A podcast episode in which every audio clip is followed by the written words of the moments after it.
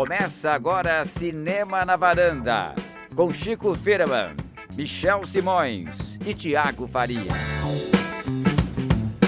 Varandeiras e varandeiros, eu sou Michel Simões, episódio número 236, Infiltrados no Vietnã, Tiago Faria. Falar sobre aquele cineasta que parece que conquistou um espaço cativo aqui na varanda. Quem é, Michel? Toda semana tem filme dele agora, Chico Firman? Olha, se depender, enfim, tem muito filme bom pra gente comentar, né? Se der um por semana, dá até o final do ano quase nessa programação, viu? Tava vendo que ele tem uns 90 filmes, mano. Filme, TV, documentário e tal. Vamos falar do filme novo de Spike Lee, como prometemos na semana passada. Sacramento Blood, filme que lançado diretamente na Netflix, inclusive é produção da Netflix. É, mas antes de falar um pouco do filme do Spike Lee, acontecendo muita coisa por aí essa semana, né? A internet está bombando assuntos de cinema, polêmicas. É, e vamos começar talvez pelo, pelo fim, pela última novidade, que foi as notícias de hoje. Nós estamos gravando dia 15 de junho, segunda-feira. Oscar foi adiado, Chico Firman. E agora? Foi adiado, na verdade é uma, é uma é, tipo a cereja do bolo de uma sequência de notícias, na verdade, né? O Oscar, na semana passada, elegeu os novos governors, que eles chamam, que são os caras que comandam cada um da e teve uma, um destaque maior para mulheres, para pessoas, para pessoas negras, pessoas né, étnicas, como eles chamam. E a Ava DuVernay, por exemplo, entrou no board dos diretores. Então a Whoopi Goldberg foi reeleita para os, os atores. Então teve uma, um, uma diversidade maior na escolha dessas, desses representantes. É, foi a primeira notícia. A segunda notícia, que ah, saiu aí na semana passada, foi que a academia é, vai mudar um pouco as regras, não para essa próxima cerimônia, mas para a cerimônia do ano que vem, do ano que vem não, do ano que vem depois do que vem, 2022, é, vai voltar para os 10 filmes indicados a melhor, a, na categoria principal. Né? A gente lembra que primeiro eram cinco, até, até 2008 eram cinco, depois eles mudaram para 10 por dois anos, e depois eles mudaram para uma conta muito louca que dá entre 5 e 10 e que geralmente é, termina em 8 ou 9. É, eles resolveram mudar para 10, é, dizendo que a ideia é que acrescente um pouco mais de representatividade na escolha dos indicados, e também indicaram que no, no dia 31 de julho eles vão é, lançar umas normas que a, é, a ideia é aumentar de vez, segundo eles, é mais um passo nesse processo de aumentar a diversidade nos indicados ao Oscar. Então, eles vão lançar um, certas normas que, é, meio que percebendo já o que já, é feito em outros lugares, dá para entender mais ou menos o que eles estão pensando em fazer. É, e agora, eles anunciaram a mudança da, da data do Oscar, em, adiaram em dois meses a data, agora vai ser no dia 28 de fevereiro, estava para o dia, aliás, desculpa, 25 de abril, estava para 28 de fevereiro, é, quase dois meses, e os indica o, o período de, de elegibilidade, que era até, do dia 30, até o dia 31 de dezembro, vai até o finalzinho de fevereiro. Então mudou absolutamente tudo, e isso é um, tem um impacto muito grande, não é só adiar, né?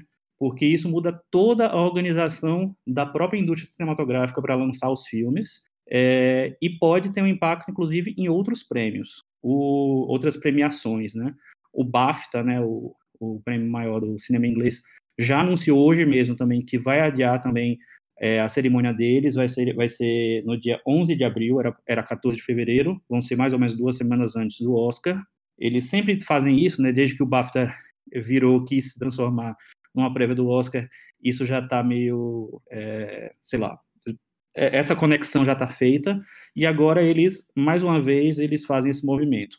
Então, eu não duvido nada que nas próximas semanas outras premiações de críticos e tal é, anunciem também mudanças nas suas datas de elegibilidade e de cerimônia. É, então, muitas mudanças, hein? Ano que vem, os filmes estão sendo adiados, é, e com isso o Oscar também está adiando, então nós vamos mudar o calendário, com certeza, do, das estreias, né? Muito provavelmente, esses filmes que estreiam finalzinho de dezembro, começo de janeiro, vão acabar indo para março, começo de abril, Agora... É, não, eles têm que ser até fevereiro, né? Agora, a elegibilidade é até. Desculpa, é verdade. Não, é, eu, eu, assim, é, nos Estados Unidos, né? Eu digo, digo no Brasil, né? E, ah, a palavra Brasil. O Brasil sempre é, verdade, é bem é do Oscar, né? Então, no Brasil é bem capaz que 20 de abril esteja estreando filmes ainda é, indicados. além disso, tem Festival de Brasília que também foi cancelado. Sim, uma pena, né? Acho que eu não lembro qual foi a, o, o momento em que o festival deixou de existir. Até na, no período em que o cinema brasileiro estava ali lançando cinco filmes por ano na era Collor, o festival seguiu existindo. Então, realmente, é, é, é impressionante. Para mim, eu, eu que acompanhei tanto o festival, é, é, triste.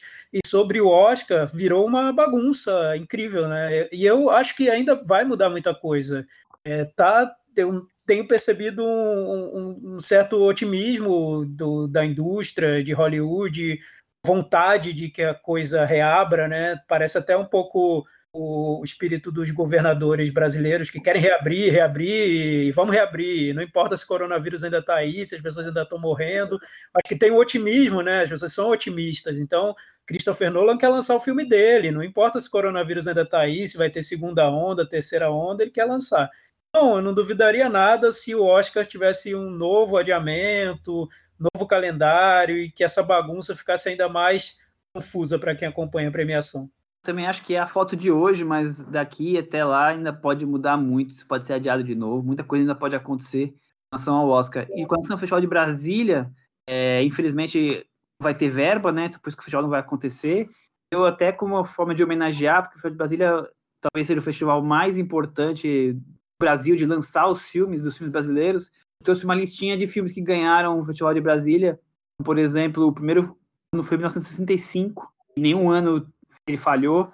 A Hora e a Vez de Augusto Matraga teve também o Band da Luz Vermelha, A Hora da Estrela, Alma Corsária, Bicho Sete Cabeças, Lavoura Arcaica, Amarelo Manga, e os últimos foram Arábia, temporada, e o A Febre, que está para lançado agora em, em, streaming em breve.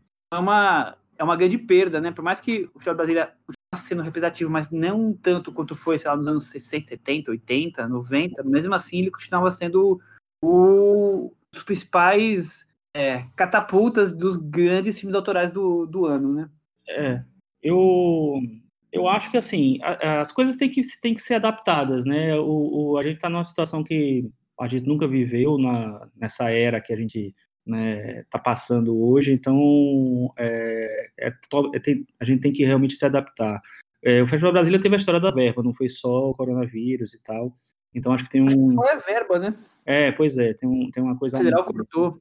Não, mas com certeza ele não ia ser realizado na data que ele iria, né? Sim, é. é. Isso sem dúvida. É, é. E quanto ao Oscar, eu acho que eles fizeram o que eles tinham que fazer, eles tinham que adiar mesmo, entendeu? Porque assim, a gente já está três meses sem é, movimentação na indústria de cinema. Não tem estreias, não tem, é, os cinemas estão fechados, né? Estão sendo reabertos em alguns lugares do mundo, mas geralmente essa reabertura vem com filmes antigos, é, não tem filmes novos ou tem ou pré-estreias e tal. É, então, assim, o, o mercado mesmo está parado. Os filmes assim que estão estreando, estão estreando é, mesmo em streaming, e a academia também já anunciou, eu até esqueci de falar isso, né? Essa história do, do é, de considerar os filmes é, que, que estrearem em, em, streaming, somente em streaming, é, por um período que eles não determinaram ainda quando vai, vai acabar, é, que já é uma mudança radical. e aí, o, o, que a gente tem que, que perceber também é que mudando o Oscar para a elegibilidade dos filmes para até fevereiro, eles pegam, por exemplo, o Festival de Sundance, que acontecia depois do Oscar, de, depois da, do, do, período de elegibilidade, na verdade. Então, é, existindo Sundance no começo de janeiro, pode ser que filmes que fazem sucesso em Sundance sejam é, o pessoal corra para lançar, para poder pegar o, o fervor da, da, da fala, da conversa sobre ele e tal, e, e, é, lançar eles dentro de uma, uma, corrida que vai estar acontecendo naquele momento.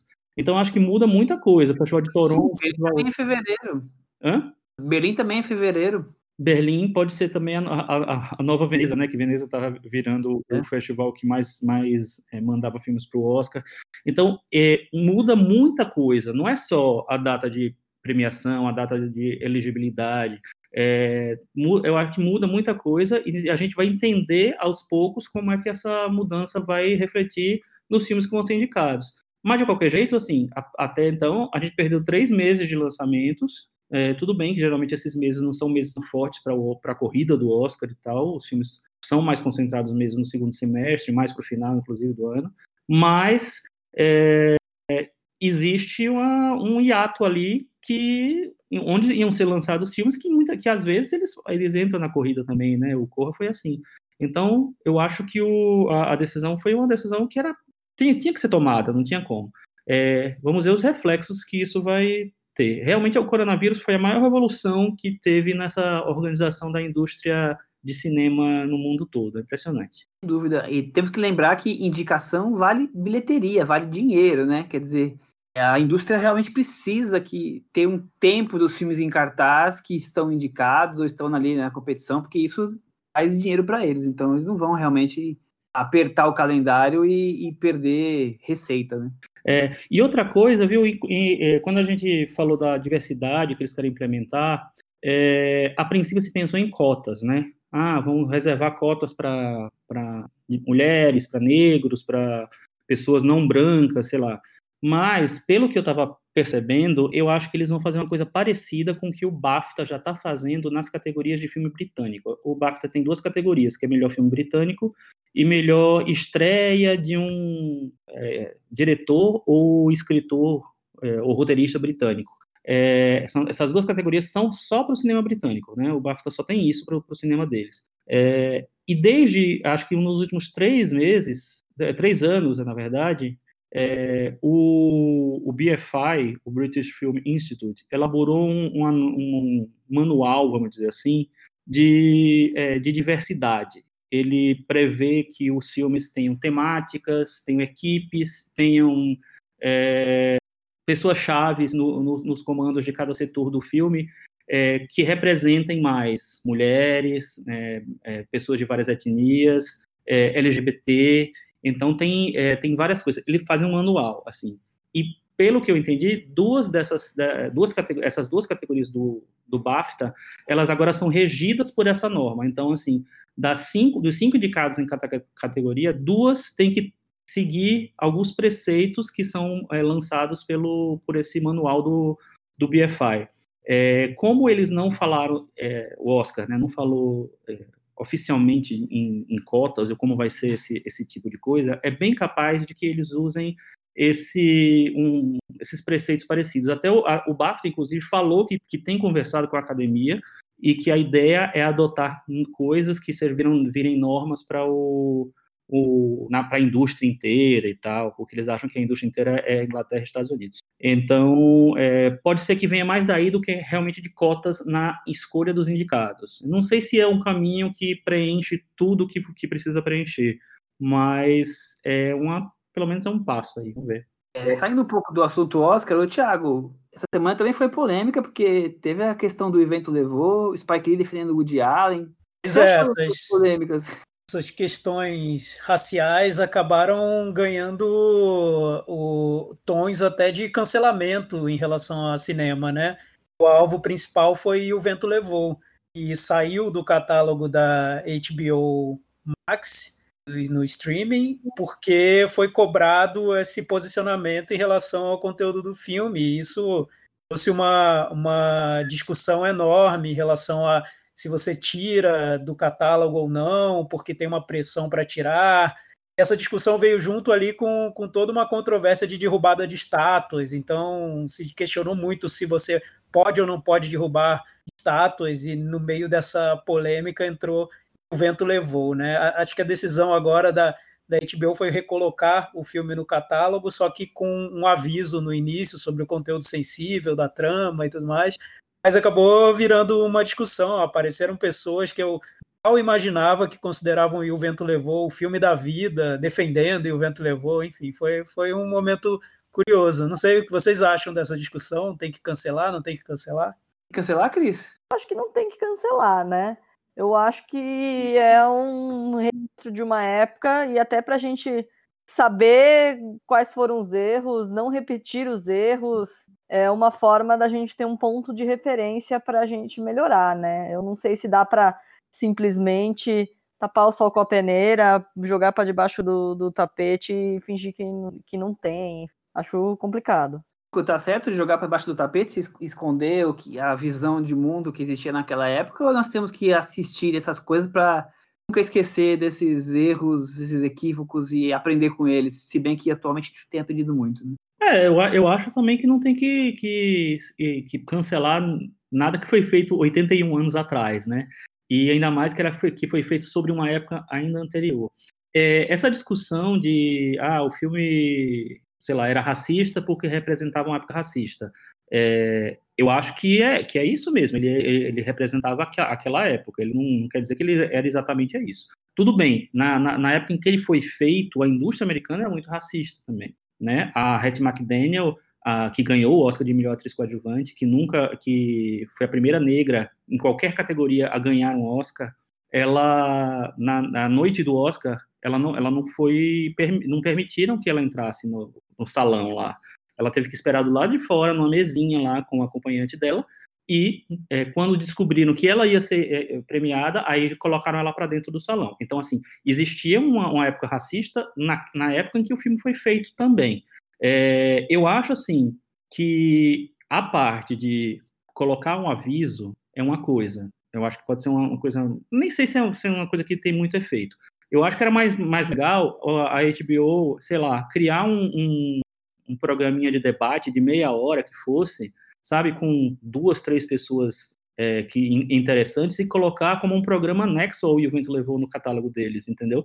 Porque aí você ia ter um debate sobre aquilo, sobre, o, sobre o, que, o que representar aquele filme naquela época, é, qual é a importância dele, qual é o problema dele. Eu acho que ali seria um momento, uma, uma coisa interessante para fazer, porque botar um, um, anúncio assim: olha, esse filme foi feito na época que o mundo era racista. E aí? Serve para quê, né? E cancelar, tirar o filme do catálogo, eu acho ridículo. Concordamos todos. Sim, eu, eu, eu, concordo. Eu acho que é perfeito o que o Chico falou, porque é, quando, acho até que quando você tira o filme do catálogo, você perde o, a prova histórica do que é o filme, do que foi aquela época, né? É importante ter aquilo, até para que a gente tenha acesso, para estudar a época. O, o, o, cinema tem esse, esse valor, né? Você é, é, é uma obra de arte, mas quando passa o tempo, ele vira também um registro histórico. Então, esse registro histórico não, não pode ser perdido, né?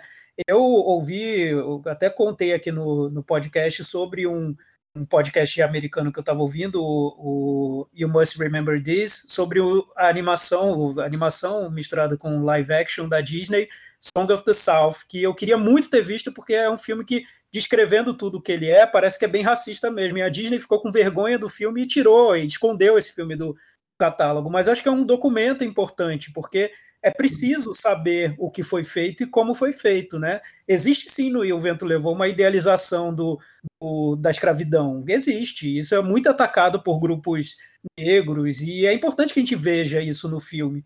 Eu vi o Infiltrado na Clã, do Spike Lee, já falando do Spike Lee, que é o diretor que a gente vai comentar hoje, e tem uma crítica muito incisiva ao E o Vento Levou, com cenas do filme até legal você uhum. ter o filme à disposição para depois de ter visto Infiltrado na Clã, por exemplo, assistir aí o vento levou e entender o que que o Spike Lee está querendo falar, né? Qual é o argumento que ele está usando e concordar ou não, enfim, entrar na discussão a partir do filme, mas sumir com o filme simplesmente, acho que é, é até um desserviço, porque você está escondendo a prova do crime. Perfeito, acho que melhor comentado que isso é impossível, então os filmes não deveriam ser esquecidos e sim lembrados para aprender com os erros, sabe é, fazer um mundo melhor. E só completando, Michel, é, nenhum de nós aqui, eu acho que nenhum de, das pessoas que, dos, dos cinéfilos que é, querem ver, por exemplo, os filmes da Leni Riefenstahl, que é uma, era, uma, era a chefe do cinema nazista, é, é nazista. E é, a gente não pode deixar de reconhecer, assistindo o Triunfo da, da Verdade e o, e o Olímpia, que são filmes, são documentários incrivelmente bem feitos, entendeu? Agora, assim, e o, o que eles tinham de conteúdo, eu acho, assim, que você assistir um filme desse é muito importante, porque é o que o Tiago falou, é muito importante para a gente entender qual era o pensamento da, da, daquele momento, qual era o, o é, a ideologia que se vendia naquele momento, assim, e para você é, criar uma, uma, um pensamento em cima daquilo. Porque se você simplesmente apaga o negócio porque ah, não era para existir, você apaga a discussão também. É, e tem inúmeros filmes que marcaram época, né? Por exemplo, Intolerância do, do Griffith, que tanto se fala. Filme o que nação é, é, é, o que fala mais. Inovador, né? Super, é, na sua época, cheio de invenções, mas ao mesmo tempo ele causou a volta da Klan de alguma forma, quer dizer, então os filmes são importantes, são retratos de uma época que não devem ser é, esquecidos só para se esconder momentos não muito positivos da, da, história da humanidade, né? Senão o ano de 2020 não, não, poderia ser nunca cinema, né? Porque só tem coisa ruim esse ano. Pois é. Vamos partir para o Spike Lee, então. Quer lembrar que o Spike Lee deveria ser o presidente do júri de Cannes este ano. Eles já reconvidaram, né? Não, não sei, já reconvidaram? O mínimo reconvidaram para o ano que vem já. Bom, já está confirmado então. Ótimo. O que eu achei curioso que são que nós vamos falar de dois assuntos que causam protesto ao redor do mundo por anos e anos, né? Que, estão, que o Spike Lee une num filme, que é a guerra do Vietnã, o racismo. É, de alguma forma ele está discutindo aí o que é ser negro nos Estados Unidos. Para sinopse, quatro amigos sobreviventes da guerra do Vietnã retornam numa nova missão: resgatar o corpo de um companheiro de guerra e encontrar um carregamento de barras de ouro está na selva desde os anos 70. Thiago Faria é o Spike Lee versando sobre o que é ser negro nos Estados Unidos? Sim, também, também. É, é, primeiro, eu acho que é uma alegria para mim ver um novo filme do Spike Lee, ainda mais hoje, em 2020, quando a gente pouco tem lançamento, né? E o Spike Lee conseguiu uma brecha via Netflix para lançar o filme dele. E, então é, é, é, muito bom nesse momento em que todas essas discussões sobre questões raciais estão explodindo no mundo, a gente ter à disposição um filme do Spike Lee. É, o interessante aí, eu acho, e a gente já falou um pouco sobre isso no episódio passado, é que o Spike Lee não é um diretor que simplifica as coisas, ele não coloca tudo nas gavetinhas em que as coisas estão ou devam estar. Ele geralmente abre as gavetinhas e bagunça todo o armário no chão. Então, é o caos, né? Ele, ele traz discussões sobre contradições, sobre é, o que tem de mais complicado na história americana. É, as questões raciais estão sempre presentes, mas não são as únicas questões que ele trata nos filmes dele. Ele geralmente fala sobre a maneira como o cinema retrata as questões raciais, como a, a maneira como o cinema de gênero retrata os negros. E no decorrer da carreira do Spike Lee, esse caldo que ele coloca nos filmes dele foram, foi ficando mais denso. Então, se no Faça a Coisa Certa era um filme que, de certa maneira, ele tinha um foco ali muito claro no que o, o Spike Lee queria, com o tempo, os, os filmes dele foram agregando muitas informações, muitas intenções, é, muitas ideias, até chegar num ponto em que você pode analisar um filme dele simplesmente pela trama do, do que ele quer contar, do que é a história narrada, ou por N assuntos que ele está querendo discutir dentro do filme. E eu acho que esse novo dele, o, o destacamento Blood, como o Infiltrado da, na Clã já era, vários outros filmes mais dessa fase, dessa fase mais recente dele, como Chirac, por exemplo, é um filme com muita informação. Então, eu sinto que eu teria que rever uma vez, mais outra vez, para tentar dar conta de tudo que ele quer falar. Mas, ao mesmo tempo, acho que a graça do filme é justamente esse excesso de, de, de ideias que, que tem dentro dele. Chico, o filme abre com uma entrevista do Muhammad Ali em 1978, 1978 que ele diz que não faz sentido nenhum ir para a guerra, sendo que ele sofre é, como um cão, da própria do país dele, né? Querendo dizer que ele não faz sentido nenhum lutar contra alguém que ele nem conhece, sendo que ele está sendo maltratado só pela cor da pele dele. É um filme que ele consegue, o, Spike Lee, mostrar a ótica negra da guerra do Vietnã sem abandonar o racismo? É, eu acho que é um filme que, em que ele tenta fazer isso o tempo inteiro, tenta é, é, mostrar como, como a guerra do Vietnã, como o, o envio de tropas negras para a guerra do Vietnã é, era um reflexo do que acontecia nos Estados Unidos né, naquele período, historicamente. Então, eu acho que o tempo inteiro ele está fazendo essa referência, está dando números.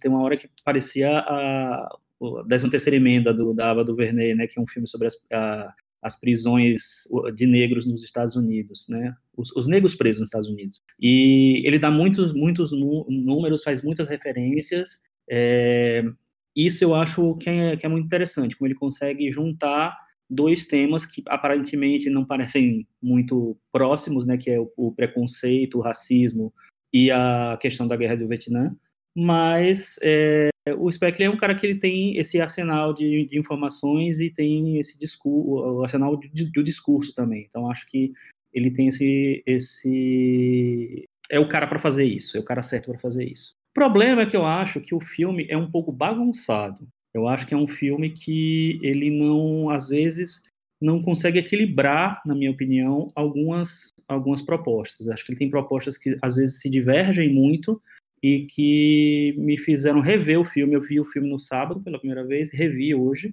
É, e ele, eu, a parte do, eu concordo com uma coisa que o Thiago falou. Ele, o, o Spike não deixa as coisas muito fáceis, ele deixa as coisas mais complexas. E eu, para mim, ele deixou complexos no sentido complexo mesmo. Easy, complexo mesmo. Olha, é complexo mesmo, assim. O cinema do Spike Lee já nunca é fácil, e aí, nesse momento, ele vem se adentrar num tema que é muito caro para os americanos, que é a questão da guerra do Vietnã. Então eu fico imaginando a pessoa que está lá zapeando a Netflix, e aí viu um lançamento, e aí viu o cartazinho, que é bem bonito, do destacamento Blood, e resolveu embarcar nessa viagem. Bem complicado porque primeiro que o filme ele, ele se traveste, vamos dizer assim, ele tem uma película bem humorada para cima, como muitos filmes, como muitos filmes do Spike Lee, assim, né? Ali você começa o filme encontrando personagens que têm um tom de humor, que estão embarcando no que parece ser um, buddy movie, que até me lembrou algumas coisas do tipo Reds, Aposentados e Perigosos, Cowboys do Espaço. E no final, a gente vai falar mais pra frente no final, para mim vai desaguar até num, num Mercenários, enfim, que tem um, um, esse toque. Mas o assunto que ele vai tratar são. O assunto não, né? Os assuntos são assuntos com muitas camadas, e assim se a guerra do Vietnã tem muitas camadas assim de guerra, de política, de coisas psicológicas, imagine juntar isso com o debate de racismo, que, que aí já é uma praia mais do Spike, Spike Lee, mas que é super complexo. Então, assim, é difícil e realmente eu concordo com o Chico que às vezes a coisa fica bagunçada. Eu não sei se o tom é acertado em, em diversos momentos. É, eu tô aqui desde ontem, quando eu assisti o filme, ligando comigo mesmo, que o filme é, não me deixou indiferente, isso é bom, e é o que se espera do filme do Spike Lee, pelo menos é o que eu espero do filme do Spike Lee. Eu acho tão interessante como ele consegue costurar tantas coisas da história, principalmente de racismo no filme, é, trazer essas coisas. Então, de repente, no meio de uma conversa, tem um corta para uma imagem arquivo do passado que, se, que remete a alguma coisa do Malcolm X ou de algum é, atleta negro que por alguma razão, ou então da Angela Davis, quer dizer, ele consegue ir costurando e ele volta pro filme como se fosse aquilo só um, um, um flash para você marcar e lembrar que, ó, isso aqui, ó, tô falando desse tema aqui, ó, isso aqui não pode ser esquecido. Início da escravidão no, no, solo americano, quer dizer, é, ele consegue costurar isso dentro do, da história que ele criou ali, o que esse roteiro criou, esses, desse grupo de quatro amigos que vão para o Vietnã nessa coisa meio cowboys do espaço, como a Cris é, comentou aí. Essa é a primeira coisa que me chama atenção. Segunda coisa é essa coisa de trabalhar esses dois temas. Então, a gente já espera sempre que ele trate o tema do racismo, mas é, poucas coisas que nós vemos hoje relacionado às feridas da guerra do Vietnã não seja apenas a questão dos, dos qual é a palavra, dos que já que voltaram traumas de guerra? É, sobreviventes e o trauma de guerra, quer dizer, o trauma de guerra está lá, não é só isso, porque ele a partir do momento que ele leva os personagens para o Vietnã, também tem a forma como os americanos são recebidos pelos vietnamitas, né? Então, ali as feridas não cicatrizadas e misturadas com os traumas de guerra de ambas as etnias, ambos os, os países, nacionalidades, então tudo junto misturado não daria talvez para fazer um filme muito certinho, muito redondinho. E o Spike Lee é mestre em fazer esse filme aparentemente é picotado, que deixa que não fica tão seguro e confortável quem está assistindo. Eu acho que em alguns pontos ele é didático, eu gosto desse didatismo, porque eu acho que é um didatismo necessário. Ele está aqui falando para um público é, maior do que talvez ele já tenha falado, porque ele está falando para um filme da Netflix, quer dizer, na casa de todo mundo, do mundo inteiro, praticamente, né? Ele tem alguns momentos que são, de, que são didáticos e eu acho que são muito bem utilizados. Mas eu acho que o filme também, como o Chico falou, em alguma coisa me incomoda, é, ele não se encaixa, ele às vezes me parece o Frankenstein. O terceiro ato, eu acho que ele é bem bagunçado e aí ele me tira da, daquilo que estava me, me conquistando, me, me deixando bem é, ligado ao filme, sabe? Ele fica ali remoendo dentro da minha cabeça, porque peraí, isso daqui ir para esse caminho, e aí foge para mim completamente do que ele estava causando, não como um filme, mas a minha sensação de assisti-lo. Você agora que começou? É, eu, eu vou.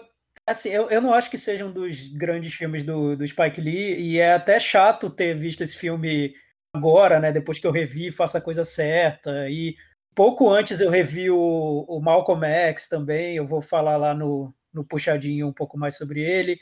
E aí ter visto esse filme logo depois, mas aí eu lembrei que teve um, uma lacuna bem grande entre essas duas fases do Spike Lee, e o Spike Lee se transformou muito nesse período, né? Eu tinha que ter visto, sei lá, um filme como A Hora do Show, ou um filme como Chirac, que são filmes desse Spike Lee e é quase é um diretor que parece que ele faz filmes que são ensaios, né, visuais. É quase um Godard, só que se o Godard tivesse interesse também por, por ficção, por narrativa e incluísse nos filmes dele uma trama, um personagens, gênero, de um jeito um pouco mais popular, que não é o interesse dele, enfim, tô, tô divagando um pouco. Mas o, o que eu vejo no Spike Lee dessa fase é uma tentativa de fazer tudo ao mesmo tempo agora e discutir tudo que ele está colocando na tela. Então, ele coloca uma trama, não é só para divertir, é também para discutir como aquela trama é retratada geralmente pelo cinema. Então, nesse filme, ele começa Cowboys no Espaço e termina Bacurau, né? Ele começa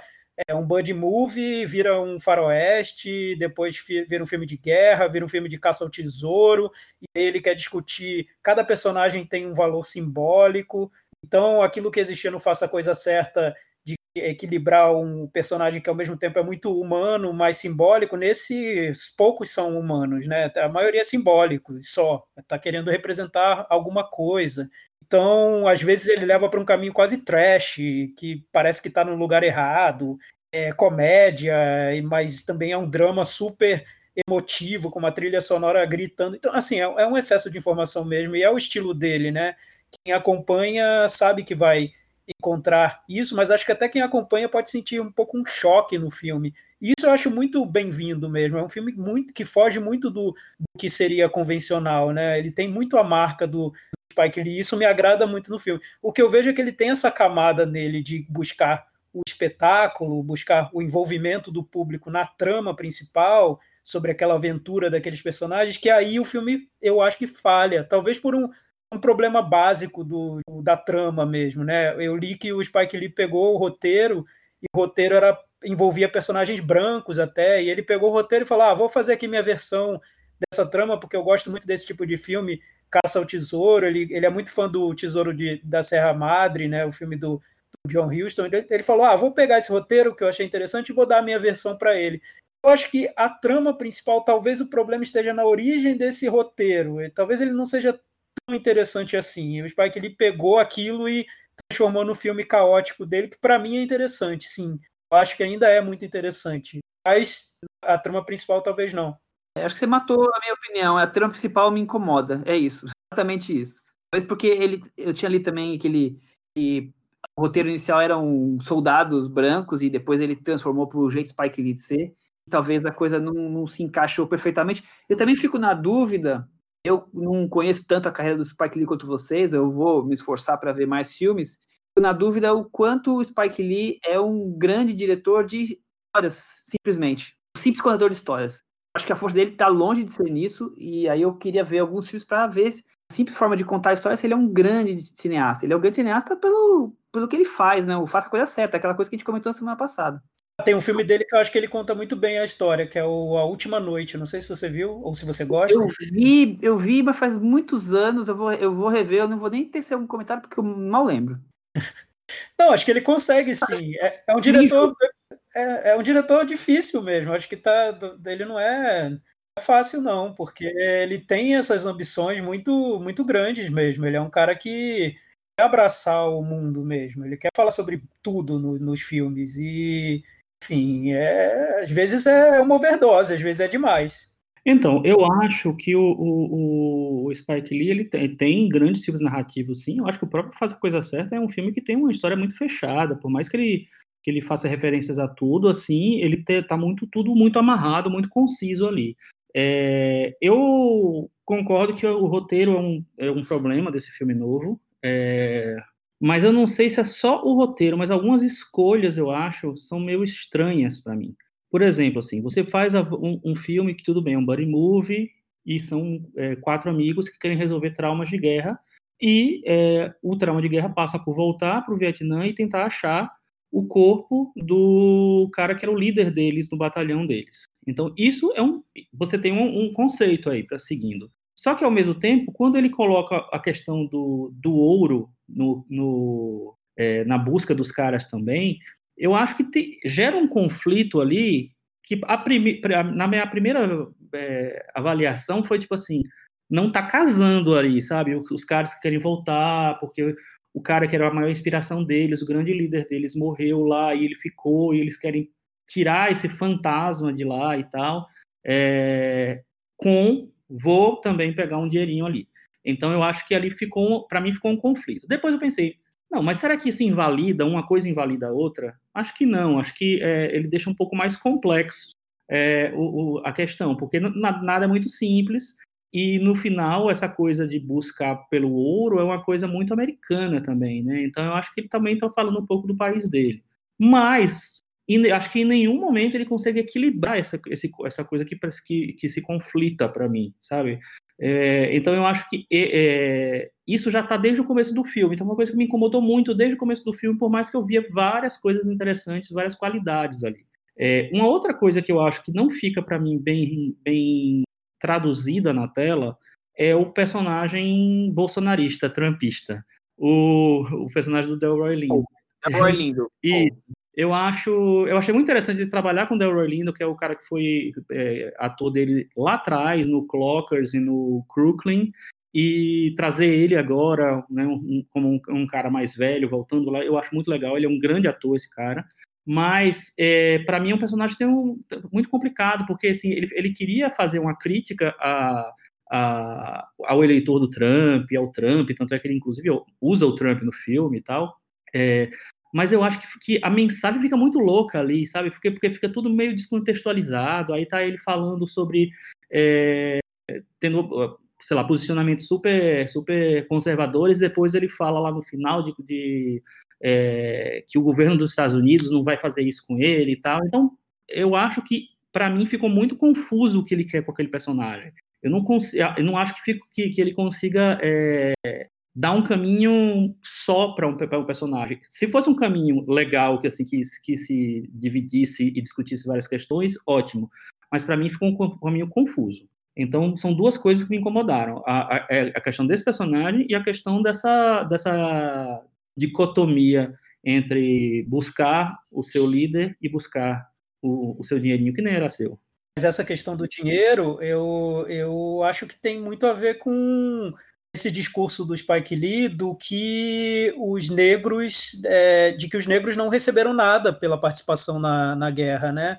Ele já começa o filme dizendo que nos Estados Unidos você tem uma população de 11% de negros e na guerra do Vietnã, das pessoas que lutaram na guerra, mais de 25% eram negros.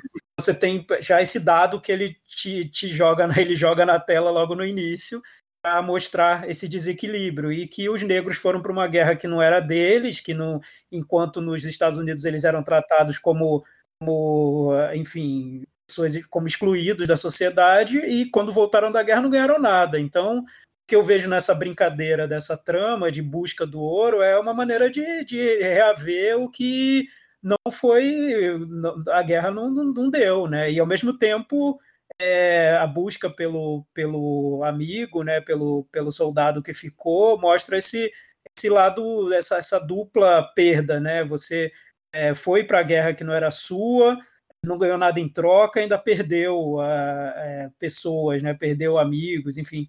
Então, acho que por isso que ele quis jogar com o, o, o que você o que o país te deve com, em dinheiro mesmo e o que deve emocionalmente. Nesse ponto do filme, eu acho que a escolha, para mim, fez sentido, sim. E o personagem Trump ali é o lado do, do Spike Lee querendo jogar o, a complexidade dele no filme, porque imagina, 9% dos negros americanos votaram no Trump, e mesmo assim ele quis colocar um personagem que votou no Trump no meio do filme para mostrar essa complexidade. Então, bem, de certa maneira, também fez sentido para mim. Eu, eu queria também aprofundar ainda mais esse personagem, porque eu acho que ele, de longe, é o personagem mais complexo da trama do, do Roy Lindo, que ele me parece que tem um ódio do mundo, né? Ao mesmo tempo que ele, que ele votou no Trump e ele carrega o boné Make America Great Again, quer dizer, ele tem uma relação difícil com o filho. Ele é o, talvez seja o personagem mais bem desenvolvido da trama e altamente complexo. O que, que você achou dele?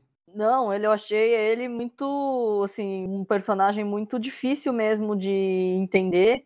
E eu acho que é essa coisa do, do que a gente já falou um pouco no Faça a Coisa Certa, né? Que o Spike Lee não procura caminhos fáceis, assim. Acho que ele acertos e erros, mas ele não, não, quer o caminho fácil, né? Ele quer mostrar essa coisa mais toda toda toda a nuance da, da coisa, né? Ele não vai colocar nesse grupo dele de, de, de um suposto buddy movie só só os heróis, né? Ele vai tentar mostrar muita nuance e outros lados. Mas nessa nesse setor, coisas que achei com, me confundiram no filme, uma coisa que me confundiu muito foi o Pantera Negra jovem, lindo, e lá na Guerra do Vietnã, já com colegas mais velhos, aparentemente mais velhinhos, e depois os colegas velhinhos, que são os mesmos atores. Então, assim, tem uma transição de tempo que eu achei muito louca, assim, que eu não, em, termos de caracterização de personagem e uso dos atores. Que eu fiquei um pouco confusa na linha do tempo do, do Spike Lee. Depois eu acho que eu até me encontrei, mas que num primeiro momento eu falei, ele tá querendo dizer alguma coisa com isso? Mas é, cheguei e, e, falei, bom, vamos assim que tá tudo certo, mas achei um pouquinho intrigante. Sim, sabe que eu li sobre isso? Eu li sobre isso, ah, ele falou que, que é o seguinte, que ele tinha pensado na possibilidade de colocar atores mais jovens nos flashbacks, mas ele falou que seria um pouco complicado, que teria que encontrar atores que casassem com aqueles personagens mais velhos, e também sugeriram para ele que ele usasse aquela técnica do, de rejuvenescimento dos efeitos digitais que o Scorsese usou no irlandês, mas seria muito caro. Falou: olha, sinceramente, eu confio na inteligência do espectador, ele vai conseguir entender que eu estou querendo mostrar que são os mesmos personagens, só que em outra época. E é isso, vamos, vamos nessa, vamos que vamos. Olha, então eu vou falar que eu fiquei para trás, o Spike Lee foi mal. Eu acho que podia o ator do o ator, né, em vez da gente usar o Pantera Negra, então ele podia usar um pouquinho mais da mesma faixa, tipo, todo mundo da mesma faixa etária, e aí fica todo mundo um pouquinho mais velho na hora que passa o tempo, e aí ia ser mais fácil. Você sabe o que eu achei? Eu achei, eu achei interessante isso. Eu não sabia desse detalhe que o Thiago re revelou aí, mas eu achei interessante porque eles, é, já velhos e tal, contracenando é, contracenando, encenando essas cenas do passado com o personagem do Chadwick Boseman é, jovem, é, me, me, deu a impressão de que, eu, eu, que, a, que, a, mensagem era tipo assim, isso que isso tudo é tão forte na vida deles que eles ainda estão vivendo aquilo até hoje. Então, para mim, é, o, o, simbólico era isso, sabe? Meio que é uma coisa que nunca acabou para eles. E é, não, eu, eu entendo esse lado, mas, por exemplo, é para mim fica, o que fica um pouco confuso é assim, eles têm uma relação com o personagem do Pantera Negra, vamos dizer assim, de, de que ele é quase um tutor, um mestre. Se você só ouve o diálogo, Sim. né, que o cara é uma referência, né, é, uhum. o, é o cara. E aí, quando você vê a cena dos dois contracenando, claramente a pessoa mais madura, mais é, é o ator que está se referindo a ele como mestre. Então, foi nessa hora que me deu um pouco de tilt. Eu saquei o que estava acontecendo, mas falei, é uma, uma escolha diferente aqui que ele está fazendo.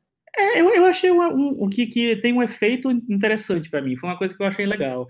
O que eu achei que não sei se funcionou tanto quanto é, ele queria é que todas as cenas do, de, de do passado elas são. É, ele muda o formato da tela, né, vira 4x3, é, ele muda o, o tom também da tela. É, fica uma coisa um pouco mais... Né? mais o quê? É granulada a É imagem. granulado isso.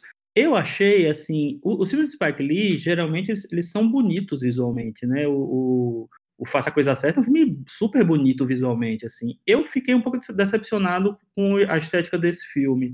Eu achei que, é, tudo bem, hoje em dia essas filmes digital e, e aquilo ali era, era ele, como ele tinha que fazer e tal, só que eu já vi digitais bem mais bonitos. Achei que, não, não gostei muito da cor do filme, eu achei que a- as cores do filme atuais elas eram meio chapadas, sei lá. E quando ele ia para o, o efeito do passado, né, não só no formato quanto no, na granulação, me pareceu simplesmente que ele, ele, sei lá, reconfigurou a tela lá e, e mexeu na saturação. É, então, para mim, não, não, não soou espontâneo como deveria ser, sabe? E, e mudei, agora fui para o passado e tal. Me pareceu uma coisa que eu fiz no computador. Então ficou para mim um efeito meio estranho, meio, meio tosco. Ao mesmo tempo, eu gosto do, dessa coisa que incomodou a Cris. Eu gosto dessa, dessa mistura dos atores é, como eles são hoje, com os personagens como eles são hoje, com, com como eles eram no passado, com, com que eles contracenavam no passado. Isso eu achei legal no filme. E... É, pra mim, a única coisa que incomoda é o, o, ator ser muito mais novo. Se fosse um ator que tivesse talvez a mesma idade que todos eles, eu ia achar interessante também. Me incomoda a questão do envelhecimento, eu, eu não compro, infelizmente. Eu, eu, eu, eu suspeitei que ele estava ligando foda-se, para resumir.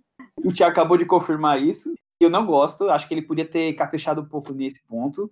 É, principalmente um, na personagem da filha da vietnamita. Aquela mulher não tem mais que 50 anos, nem aqui e nem no Vietnã. Então é mais um outro ponto que ele não se, se preocupou nem um pouco com o envelhecimento. Olha, nem tinha pensado é... nisso. De jeito nenhum aquela mulher tem. Então, eu acho que ele ligou, foda-se, e tá tudo certo. Não, não. Vamos aos fatos. Para mim, quando, quando, eu, quando eu senti que tava na bagunça, eu falei, ele quer fazer isso só para poder ter o ator do Pantera Negra. Por que, que ele não colocou um ator da mesma idade, todo mundo igual na mesma, todo mundo igual na mesma idade no Vietnã, e depois ele, os atores dão uma envelhecida meia boca na hora que que estamos no, no Cowboys do Espaço, beleza. Mas não, não e eu ele acho... é o Pantera Negra, então. E eu acho que ele não revelou tudo ainda nessa, nessa entrevista que ele deu para o Tiago, porque tem aquela imagem já no final do filme, em que tem todo o batalhão lá junto, é, e eles todos, os personagens atuais, estão com maquiagem, estão com maquiagem pesadíssima, assim. É, maquiagem efeitos visuais que seja, enfim. Tentou com aquela maquiagem, viu que ia dar ruim. Ele tirava aquela, aquela, aquela, aquele frame no final, né? Ficou muito esquisito aquilo ali. Mas eu acho, acho muito acho engraçado. Eu tô achando engraçada a conversa, porque assim, quem ouve e não assistiu ao filme, parece que a gente está falando do filme mais experimental da Mostra de Cinema de São Paulo, porque é muito louco. Você pensa em formatos de tela diferentes, você tem personagens no flashback que uma parte tá velha, outra parte tá nova. É, então, parece muito, e é muito experimental mesmo, porque eu acho que o Spike Lee ele vende os filmes dele como filmes de entretenimento, e quando você vai ver, você descobre uma surpresa lá dentro, né? Porque eu acho que o Infiltrado na Clã já era assim, porque as pessoas iam ver o filme achando que era só a história do cara que que o, o, branco que se faz, se, se, se faz de negro, é, quer dizer, o negro que se faz de branco e se filtra na clã. Quando você assistia ao filme, tinha até a discussão sobre o vento levou lá dentro, tava tudo lá. Tinha o Trump, tinha um monte de coisa. Então, acho que o, o que acontece é que o Spike Lee vende os filmes experimentais dele de uma maneira como se fossem convencionais, mas no fim das contas, de convencionais não tem nada. Mas é o que eu falei, Thiago. Eu acho que a pessoa que estiver zapeando a Netflix e aí começa a ver o filme e acha que tá lá vendo Se Beber Não Case versão Vietnã, vai e fica louco no meio do filme. Fala, meu Deus. Ele parece, no início parece um filme do Clint Eastwood, né? Os, os, os veteranos se encontrando, bebendo, conversando, enfim. Agora, você sabe que eu não, eu não acho ele tão experimental assim. Eu acho que ele tem muitas, né, uma coisinha ali, outra coisinha aqui, mas eu não acho que ele é tão experimental assim, para você dizer que ele é um, um projeto, não sei. Mas tem uma necessidade de várias editorias, né? Ele quer trazer eu várias editorias. Que, eu acho que é, por, por, isso, pela confusão de editorias que a, que a Cris está falando. Por exemplo, vou dar um exemplo.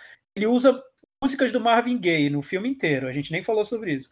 E são músicas emotivas no filme. Então tem, tem eu estava vendo, achando, eu até voltei uma, uma cena que eu, depois eu vi de novo que eu achei curioso, porque é uma cena muito trash mesmo, que um personagem importante morre de um jeito muito trash. É quase o, o enfim, quase um filme da troma, sabe?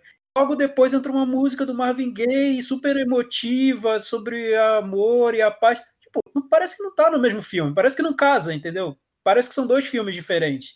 Ele quer fazer que, com que aquilo case, né? Com que a gente embarque aquela loucura dele. Eu acho que é experimental sim, dentro do estilo dele, mas eu acho que é experimental sim. Ah, tudo bem. Eu, eu, acho, eu também acho e eu gosto disso que ele faz, essa mistura do granulado com o digital, essa coisa maluca, eu já tinha falado de a história tá rolando, corta para alguma, alguma imagem que faz referência ao passado e volta.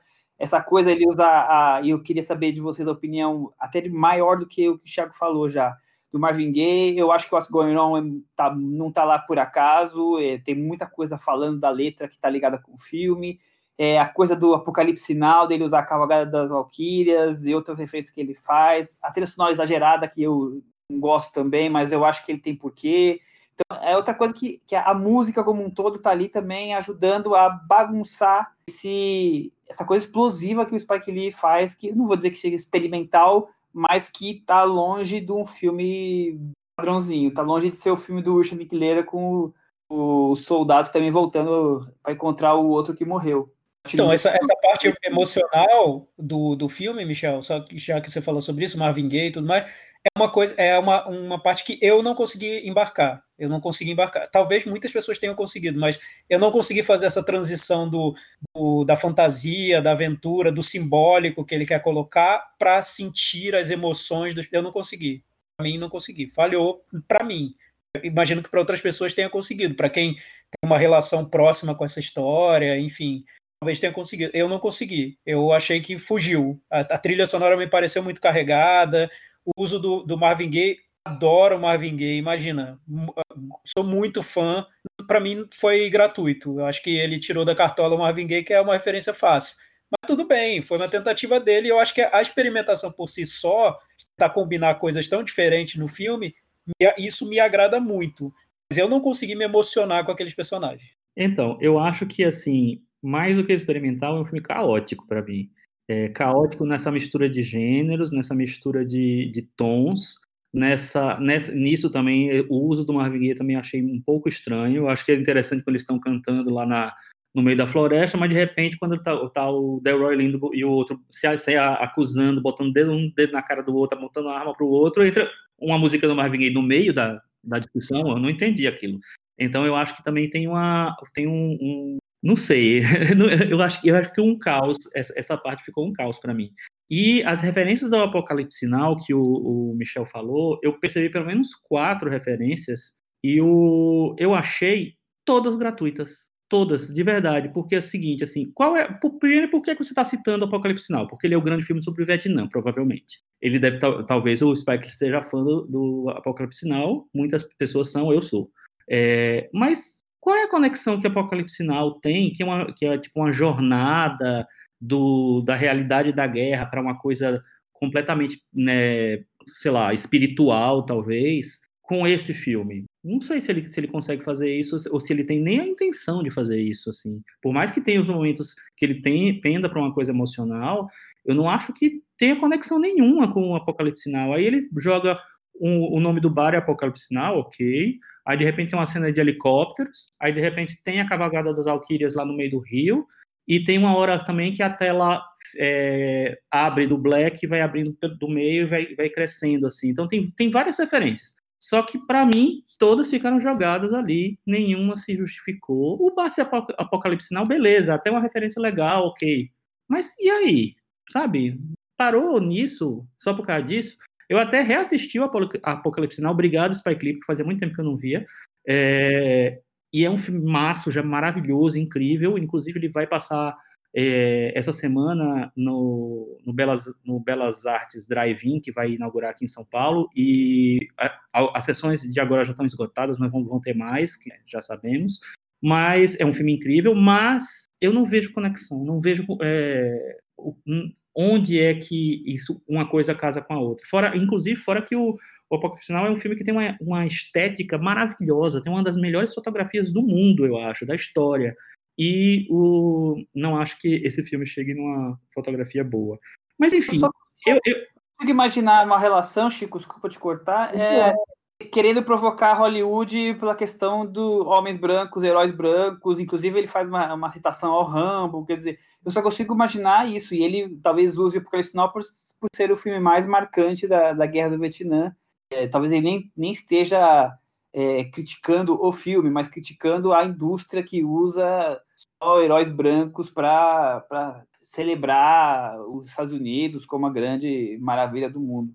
Mas eu não vejo, viu, Michel? Porque, assim, o Apocalipse Não, inclusive, tem dois dos, dos, personagens principais lá do barco, vai, são negros. E são personagens bem desenvolvidos, bem trabalhados. Não, não acho que ele... Criticar, eu nem imaginei que ele estava criticando, assim. É, eu achei que ele está fazendo uma homenagem mesmo, só que eu achei gratuito, eu não achei que não funcionou enquanto homenagem, sabe? Achei que ficou estranho, ficou perdido, largado mesmo. Mas, enfim, é, sobre as conexões históricas, eu acho muito interessante ele fazer, eu acho que é uma coisa que ele faz que eu gosto muito, ele vai lá e explica mesmo, isso eu gosto, eu acho legal. Porque a, a Maya Angelou, ele nem fala Maya Angelou, fala de outras, fez isso, porque não sei quem falou aquilo, ele vai e costura isso no filme. Eu acho ótimo isso. Só que ele faz isso na metade do filme e na outra metade ele abandona completamente isso. Então, um, em vários momentos você tem citações de pessoas que dá até vontade de você procurar mais um pouco sobre elas, tem a Aretha Franklin, todo mundo que é mais famosa, mas tem o, o Corredor lá, eu não conhecia, sabe? Então é, é interessante ele trazer é, isso aqui. Mas ele abandona essa coisa na segunda metade do filme. É, vocês falam do terceiro ato, eu nem acho que é só o terceiro ato. Para mim, o filme fica estranho a partir, muito estranho a partir, dessa, a partir da metade do filme. E uma coisa que eu acho também é o seguinte, assim, ele foi lançado no fervor das discussões sobre o George Floyd, sobre a violência tal, que é uma coisa, um assunto que o Spike Lee já, já discutiu em inúmeros filmes, de inúmeras maneiras, e mais maravilhosamente no, no Faça a Coisa Certa, que a gente discutiu semana passada. Mas é, o que me deu a impressão é que assim que ele tentou fazer, forçar mais conexões. É claro que, que, todo filme do Spike Lee já vai ter conexão com esse assunto, mas me deu a impressão que ele está forçando um pouco mais as conexões é, com o Black Lives Matter no final, com é, algumas coisas que ele, que ele joga no começo e tal, que para mim não precisava ter aquilo, sabe? Não sei se precisava ter aquilo, porque já está é, ele já está introjetado nessa discussão, já fala disso. Então, para mim, ficou um pouco estranho, não, não, não vou dizer forçado, mas assim, é, ficou um pouco sobrando aquilo ali sabe? Eu não sei até que ponto ele, ele até quando ele mexeu no filme, quando foi que ele ficou pronto, é, necessariamente, porque me, me deu a impressão que ele quis crescer um pouco é, essa, esse lado no filme e ele não tinha material suficiente para lidar com isso. O tema já, já de uma maneira ou de outra tocava nisso, mas o material sobre isso é muito pontual ali e para mim ficou um pouco perdido também. Mais alguma coisa ou já quer dar o seu meta varanda? Vamos para o Meta Varanda, então. Já vou dar o, o, meu.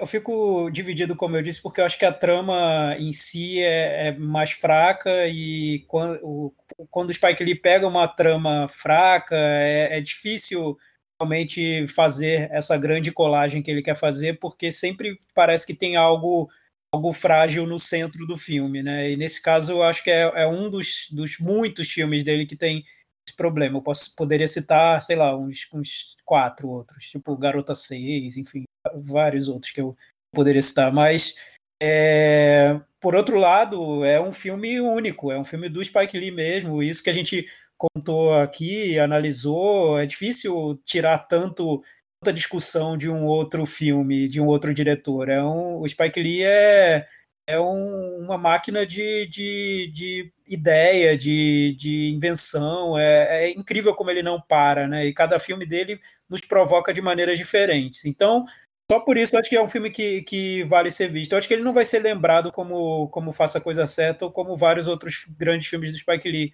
Só que vale por ser um filme com o olhar do Spike Lee ali, sem, e acho que sem, sem concessão mesmo, acho que é o filme que ele, que ele queria ter feito. É, dito tudo isso, eu vou dar nota 7.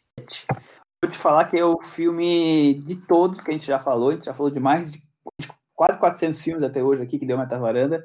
É a nota que mais mudou na minha cabeça desde que eu vi há quase 24 horas. Eu já dei nota 7 para ele, já dei nota 5, já dei nota 6, já dei nota 4. É, já, já passou por toda a escala de notas. Eu queria dar 6,25, mas aí eu vou ficar com 6. Engraçado que a, a nota do Michel é mais ou menos o filme, né? Caótica. É, mais ou menos isso. Eu, eu ainda não me apaziguei ainda, mas vou ficar com 6, que é pra ficar a média ali. Só, só antes do Chico da nota dele, é, eu só queria dizer que eu, eu, eu, concordo que é um filme caótico, só que seria diferente para mim se o Spike Lee fizesse sempre filmes muito é, concisos, muito comportados, muito. E aí tivesse feito um filme caótico. E eu acho que é o contrário. Geralmente os filmes são caóticos. Eu não acho. Eu acho que o Infiltrado na Clã, tudo bem, ele tem realmente aquelas referências no começo e tal, e em alguns momentos do, do filme, mas ele não é um filme caótico como esse daqui, entendeu? É, o Chirac, por exemplo, é um filme que é super. A proposta dele é muito concisa, sabe? Não, não, não vejo caos. Não vejo é, é, essa, essa coisa experimental toda. Enfim, é, eu, eu vou dar nota 5,5. Eu adoro vários filmes do Spike Lee, gosto demais de vários filmes do Spike Lee, gosto muito dos, dos primeiros filmes dele, do Ela Quer Tudo, gosto muito do Lute pela Coisa Certa, do Faz a Coisa Certa eu amo e tal, Febre da Selva eu gosto, Malcolm X, eu, eu gosto de quase todos os filmes que eu vi do Spike Lee, mas desse filme eu acho que ele é bagunçado, eu acho que é um filme que é interessante que exista hoje, é, eu não acho que é necessário, porque eu não acho que ele consegue dar a mensagem que ele pretende dar, talvez. Mas eu acho que é interessante que ele esteja hoje, que ele gere discussões e que, enfim, se apresente vários temas ali. Para mim é nota 5,5. Isso, fecha com chave de ouro aí que você quer comentar e com a sua nota. Bom, para fechar, eu só queria dizer que, assim, realmente estava ali naquele turbilhão de ideias e de referências do Spike Lee. E você tem uma hora que tem uma virada de tom bem marcante no filme, que a gente tá lá num, num certo oba-oba da viagem, e aí tem um, uma coisa que acontece bem pontual, que aí você percebe que o filme vai virar, e, e a partir dali eu, eu, assim, eu desliguei um botão e comecei a ver o filme como um filme vulgar, como Mercenários do Spike Lee. E aí eu me diverti muito. Eu queria dizer que, assim, como um filme de ação, uma narrativa de ação dali para frente, eu, eu, eu embarquei no filme, aquela cara completamente horrível do Jean Renault, dentre outras coisas mais, e vários absurdos em termos de filme de ação que acontecem dali em diante, foi um, um entretenimento muito bom para mim. Então eu vou dar nota 6. Aliás, Cris, o que aconteceu com o Jean Renault, viu? Eu achei impressionante. Me deu um choque quando ele apareceu ali. Foi, acho que foi, foi intenção do Spike Lee nesse lado experimental do filme. E eu, eu achei, achei interessante também, porque assim, o Jean Renault ele nunca parou de fazer filmes, ele tem feito uns filmes, tudo bem que é uns filmes B, meio esquisitos, ninguém vê muito, mas ele não tava assim desse jeito, não. Uma engordadinha recentemente, né? Com essas notas, destacamento Blood ficou com 61 no Meta Varanda está aqui convidado para o grande evento Varanda Awards, que não será até o momento é, adiado. Não vai ser adiado, Michel? Por será, enquanto Michel? não foi discutido. Por enquanto não foi discutido, nunca se sabe, né? é, vamos partir então para o nosso momento Belas Artes à la carte, nosso parceiro de todas as semanas, o serviço de streaming do Belas Artes, focado em cinema alternativo, que toda semana nós destacamos um filme, do cardápio deles de filmes clássicos, filmes cults. Ah, lembrando que a assinatura é de R$ 9,90. Toda semana estamos aqui sempre destacando um filme que encontramos no cardápio. Então, toda semana, um filme muito interessante que nós gostamos e debatemos rapidamente. Tiago Faria, qual foi o filme recomendado essa semana e por que assisti-lo? Então, eu vou mandar a mensagem aqui para o nosso host, o Michel, porque foi ele que selecionou esse filme. O filme dessa semana é Queimada, filme de 1969, dirigido pelo Dilo Pontecorvo, diretor da Batalha de Argel. Foi o filme que ele fez logo depois, quer dizer, logo não, porque a Batalha de Argel é de 66 e esse filme ele fez em 69. Com o Marlon Brando. Queria saber por que, é, Michel, você escolheu esse filme. Estamos aí numa fase de tantas indicações, movimentos, que eu tentei encontrar um filme dentro do cardápio que tivesse coisa da luta, da disputa, da coisa da, do, racial também, quer dizer, que tivesse o, o conflito, o movimento a trazer para discussão. E o filme do, do, do Ponte Corvo é, é, acho que combina muito bem com esse tipo de, com esses assuntos. É um retrato bastante claro de como é possível você criar um líder popular nato é, e conduzir, é, manipular ele de acordo com os seus interesses. Então é, é, é história parcialmente baseada na história do Haiti, mas usa-se um, um país é, fictício, né? E o personagem que é o do, do Marlon Brando, que ele chega lá e ele consegue manipulando toda aquela ilha, é, criando um movimento popular e depois se aproveitando dele, tudo com interesses mercantilistas. A gente nunca ouviu falar disso no mundo, né? Quer dizer, é uma história única, né? Nunca aconteceu isso. Eu acho que isso é muito interessante no filme, além do Pontecorvo sempre trazer, assim como ele fez com a Batalha de Argel, que eu acho um filmaço, essa coisa é a, a coisa vibrante, a coisa da, do suor, da, da luta, da, da disputa, da, da lutar pelas, pelo que se acredita, pelos seus ideais. É um filme sobre a transformação do colonialismo para o imperialismo. É, eu acho um filme, eu reassisti agora também, e eu achei um filme bem interessante, bem interessante na, na temática, e ele é, para mim, ele, é, ele, até me surpreendeu, eu, eu, não via o filme há muito tempo, é, e ele me surpreendeu por, com as camadas de discussão, né, porque existe a discussão é, da população nativa querendo tomar o poder do, no, no, país, existe a interferência de um terceiro, né, porque o filme se passa numa ilha que é, teria colonização portuguesa, na verdade, o livro em que ele foi baseado, os livros são livros, é, a colonização seria espanhola, mas aí o Pontecorvo mudou porque achava que podia ter alguma interferência do, da, do regime ditatorial da Espanha em relação à propagação do filme, e ele mudou para Portugal, que era mais calminho, eu acho. Né? Enfim. Manteve os novos personagens em espanhol. Manteve, ele não ele esqueceu dessa parte. É, mas aí é, é, interessante porque ele, ele, então, ele trata do colonialismo, dessa coisa do, do, de Portugal, no caso, dominar aquela, aquela ilha nativa no, no Caribe, da revolução que, que, o, que os nativos é, fazem para tomar o poder, e dessa revolução ser é, meio que provocada por um terceiro, por, por, por é, mensageiros que vinham de outras potências, rivais a Portugal, inclusive, e que queriam, na verdade, tinham interesses econômicos, financeiros ali no negócio. Então, é, tem várias camadas de discussão ali. Então, é um filme muito interessante, assim. Cenicamente, eu acho que é um filme meio, meio pobre, vamos dizer. Tá, tá tradicional demais, eu acho. É, mas o que ele carrega de conteúdo, de discussão histórica, é muito interessante. Marlon Brando, como sempre, dando um show.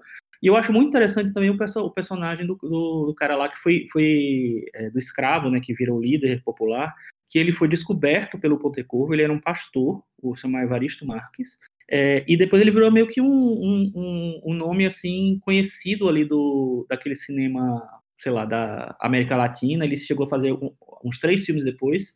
Depois sumiu um pouco, desapareceu e voltou a ser pastor.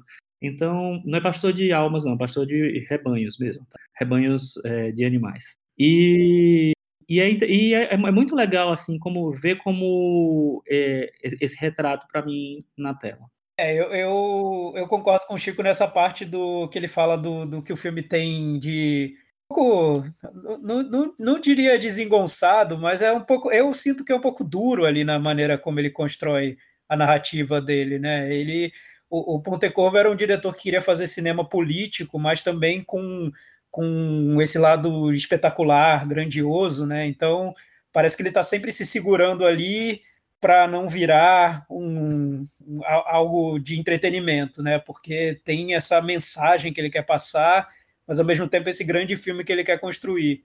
No grande filme que ele quer construir, eu, eu acredito que o interessante no, no, no Queimada é ter essa intenção, como numa época se tinha essa intenção e o diretor muito sério, que tinha um, um propósito muito claro ali político, também queria fazer um filme espetacular. É interessante por causa disso, mas para mim, sinceramente, eu revi o filme agora, eu nunca gostei tanto assim do filme.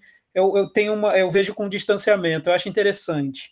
E até essa discussão política às vezes me parece um pouco quase quase PowerPoint, sabe? Ele quer mostrar como o colonialismo vira imperialismo. E é isso, a Inglaterra é representada pelo Marlon Brando, tem a elite do país, tem os escravos, e é assim que acontece. Então, é tudo muito professoral mesmo no filme. Acho que vale como registro de um cinema que era feito e é bom estar à disposição para a gente ver agora, enfim.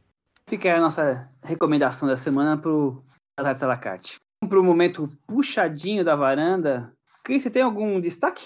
Meu destaque vai para a estreia no streaming, no Telecine Play, Telecine, é do um filme que é ótimo para você ver na quarentena se você estiver em casa com seu pai, com seu irmão mais velho, mais novo, com sua mãe, um filme família para se ver em casa, que é o Ford versus Ferrari. Enfim, estava nas indicações para o Oscar lá escondido e acho que é um, um ótimo entretenimento de quarentena.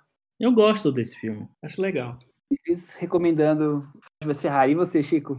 Eu vou recomendar dois filmes que vão para essa linha mais pop, né? Porque a gente está falando tanta coisa séria nos últimos tempos, que eu vou então descambar para coisa mais pop.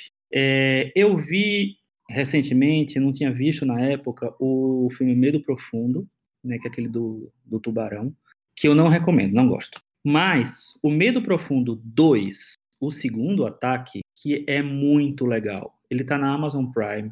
E me parece que o diretor, que chama Johannes Roberts, ele parece que ele entre o, entre o primeiro e o segundo ele viu um monte de filme do Jean-Michel Serrat, porque ele tenta imitar um pouco, eu acho, é, o, o, cinema de ação dele, com cenas mais, com um pouco mais de humor e com umas cenas mais meio malucas que não, que não precisam estar muito com o pé no chão. É, é um filme sobre um grupo de, de meninas que vai para uma caverna mergulhar, uma caverna que tem umas estátuas né, que ficaram desabadas tal. E lá dentro tem um tubarão na porra da caverna, imagina. E aí e falei, porra. É, e aí o seguinte, ele consegue umas cenas maravilhosas. Tem uma cena específica que eu acho que é uma homenagem ao Mário Bava. Ele deve ter visto também Mário Bava entre um, entre um filme e outro, que tem um jogo com vermelho assim, que é uma coisa alucinógena assim, achei muito legal, muito legal mesmo. E eu vi também no Telecine Play, eu acho que ele está no Telecine, é, o Casamento Sangrento, que é um filme de, de terror que passou ano passado, chama Ready or Not em inglês, e que é estrelado pela Samantha Weaving, que é sobrinha do Hugo Weaving e que está na, na, série Hollywood. Eu tinha visto ela, acho que ela, pela primeira vez na Hollywood. Então, e a ideia é muito interessante. É uma mulher que está se casando com um cara que é de uma família milionária e no, no como manda a tradição daquela família, tem uns jogos meio secretos que acontecem quando ela tá quando, quando entra uma pessoa nova na família, né, uma esposa, um esposo novos, eles têm que passar por um ritual ali e esse ritual é bem esquisito e leva para vários gêneros de cinema, subgêneros de cinema de terror, que são muito interessantes, né? É, muito interessantes mesmo. É, não é um filme que, assim, completamente incrível, mas é um filme que tem muitas nuances e me diverti bastante assistindo. Então, vale muito a pena ver Casamento Sangrento no Telecine Play e no, no Amazon Prime o Medo Profundo 2. Thiago? Vou indicar um filme também muito divertido, é Malcolm X, do Spike Lee. Então, a, a minha história com, com Malcolm X é, é, assim, eu vi o filme no, nos anos 90 e eu achei um dos filmes que para mim era um dos mais desinteressantes do Spike Lee. Eu achei um filme convencional, não, gostei, assim, achei ok. Nunca entendi porque os americanos gostavam tanto, né? Porque ele entre a crítica americana, ele era muito respeitado na época passou, nunca foi um filme que eu tenha gostado muito. E agora o tá em exibição tanto no MUBI quanto na Amazon Prime, o, o Malcolm X. Eu aproveitei para rever agora no embalo do, do filme novo do Spike Lee e eu adorei o filme, adorei. Hoje eu colocaria num top 5 do Spike Lee. Eu gostei muito do filme. Eu acho que eu era enfim, quem eu era na época que eu vi, né? Nem sei. Enfim, esquece. Melhor abstrai quem eu era naquela época. Porque eu acho que o, o que o filme tem de, entre abre aspas, convencional, o que eu vi, era a superfície do filme, que era uma, ele conta a história de vida do Malcolm X. Mas a maneira como ele expõe o personagem no filme, mostrando todas as transformações que ele sofreu e sem esconder nada, eu achei incrível revendo o filme, porque é tão raro você ver isso numa cinebiografia, ainda mais quando você vende a cinebiografia como uma homenagem, né? Eu vou fazer uma homenagem ao meu ídolo, então eu vou fazer homenagem, quem seria o meu ídolo? Nicolas Cage. Eu vou fazer a cinebiografia do Nicolas Cage. Olha, eu vou fazer uma homenagem ao meu ídolo. Então, eu vou mostrar tudo que o meu ídolo tem de melhor. Meu ídolo, desde o início da vida dele, ele foi perfeito. As escolhas foram ótimas, maravilhosas. Spike Lee, que imagina, Spike Lee fazendo filme sobre Malcolm X, é o que a gente esperava, né? Eu esperava isso. Ele mostra o personagem por inteiro, é incrível. Eu acho que é um exemplo de uma cinebiografia complexa mesmo, sobre ideias do, do personagem. Ele O filme tem três horas e meia, não à toa, porque tem os discursos do Malcolm X, o que o Malcolm X falou em cada momento da trajetória dele, como ele foi contraditório no que ele falou, e como no final, para a composição daquele personagem, tudo fez sentido. É um grande filme, eu achei maravilhoso, eu recomendo para todo mundo, Malcolm X. Tiago, só para só completando, você me deu a pólvora que eu precisava para rever esse filme, porque eu achava exatamente a mesma coisa que você achava, achava uma biografia tradicional, não entendia por que, que ele fazia tanto barulho, é, enfim. E agora, eu, e aí eu já estava interessado, porque eu vi que os filmes estavam nos streamings, estava há alguns anos alimentando essa ideia de, de rever, aí quando apareceram, ah, vou, agora eu vou rever, mas ainda tinha alguma coisa que me emperrava, agora você abriu a porteira. A ah, tomara que você goste, Chico. É, muito bem. Vamos para aquele momento então agora, Chico? E você não vai dar o seu? Não, não vou, não, não trouxe nada. Eu ah. vou falar que eu sou fã de Spike Lee. Filmes. E os seus dois filmes da semana? Poxa, eu, deixa eu ver se eu pego aqui, mas eu, eu queria só falar, comentar que eu vi esses dias o Passover, para quem gosta de teatro, Spike filmando teatro. O Thiago, por exemplo, não é muito chegado, talvez não seja recomendado para ele, mas eu gostei. Exato, do, dos filmes do Alain René, né, Michel? Eu, inclusive, Alain René, eu, eu, revi ontem o meu. O, a vida. Como é que é? Esqueci o nome do título. Vida é um romance, que é uma. Ah, eu revi também. Mas o, o, os dois filmes que eu mais gostei que eu vi essa semana que eu nunca tinha visto foi o Sem Sol, do Chris Marker, e, ah, o, Berlim, de um, é, e o Berlim, a Sinfonia de uma Capital, do Walter Huttmann, de 1927, da Alemanha. Os dois estão no MUBI, então já que eu tenho trazido toda semana dois, estão aí dois que, que eu nunca tinha visto que, que eu gostei de descobri-los. Vamos para aquele momento então agora, Chico. Cantinho do ouvinte. Tiago Faria.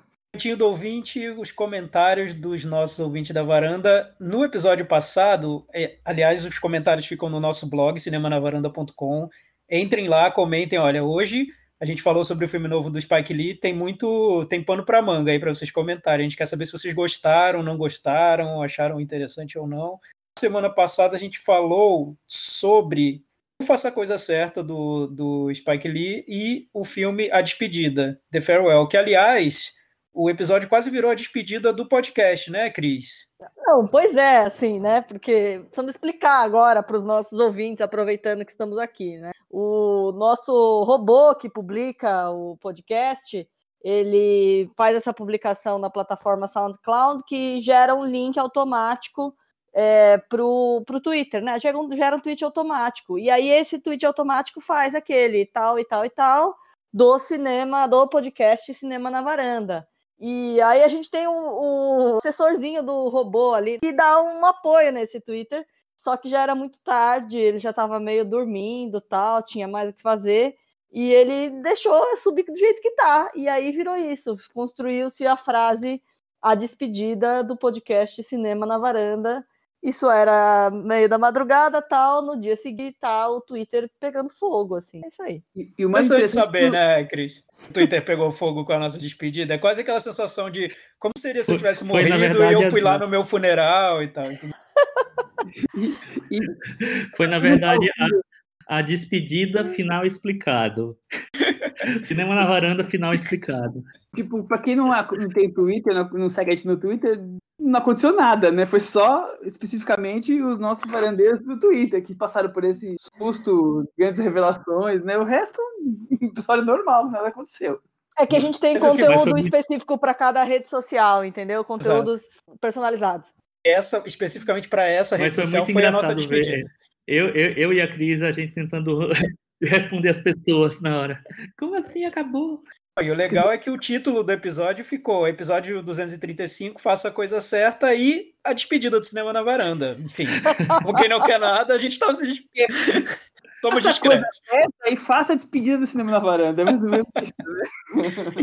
Então, nos comentários sobre o episódio da semana passada, muita gente elogiando o Faça a Coisa Certa, é claro. O Gabriel, por exemplo, ele disse seguinte, assisti o Faça a Coisa Certa pela primeira vez quando eu soube que seria pauta no podcast. Deveria passar nas escolas e ser debatido à exaustão, tamanha sua contribuição para entender o cenário secular de opressão negra. Obrigado por essa wake-up call. Realmente, o cinema do Spike Lee é pouco estimado pelo público internacional mainstream. Eu sou prova disso. Estou agora numa maratona dos filmes dele. Já assisti Ela Quer Tudo, A Última Noite e, putz, que vacilo meu. Antes tarde do que nunca. Ele, aí ele faz uma pergunta pra gente. Queria saber se vocês acham o Spike Lee um bom ator, porque acho que isso ele também é subestimado nesse aspecto. É um gênio multifacetado. O que, que vocês acham? Eu acho que ele cumpre bem o papel que ele se coloca, mas eu, eu nunca não lembro de ter visto ele em outros papéis diferentes para poder considerá-lo um grande ator. Mas eu acho que ele representa muito bem o que ele vive, o que ele sente, né? E aí eu ele coloca no filme e também interpreta isso. O Igor Pinheiro, ele fez um comentário muito legal aqui sobre o, a despedida e o Faça a Coisa Certa. Ele fez um conexões entre, entre os dois filmes. Vale a pena entrar lá no, no blog e ler o comentário dele. E no final ele jogou uma provocação que eu acho legal, que pode render algo aqui na varanda. Ele trouxe aquele comentário que eu fiz sobre o didatismo das produções atuais. Ele disse que fica sempre na dúvida se é melhor ser mais complexo ou não quando a intenção é tratar de questões raciais, por exemplo, no cinema. Assim, vide os últimos acontecimentos. Parece que tem uma galera que realmente ainda está precisando aprender o básico sobre racismo. Então, é, é, uma questão. É necessário ser didático? É melhor ser complexo? O que, que, vocês acham? Eu acho que é necessário ser didático. Eu vi um tweet hoje ou ontem, não vou seguir lembrar quem foi escreveu, mas talvez é, seja o resumo tinha, ele dizia o seguinte assim, alguém me perguntaram se, se tem que usar negro ou preto. E a pessoa responde, é, você tem que deixar de ser racista, não importa como você vai denominar. Então, tipo, é mais ou menos isso. Nós temos que ser didático para alguns temas, porque infelizmente faltando a base, né? Eu acho que depende do público-alvo. Se você quer atingir o bolsominions e trampistas, tem que ser didático mesmo.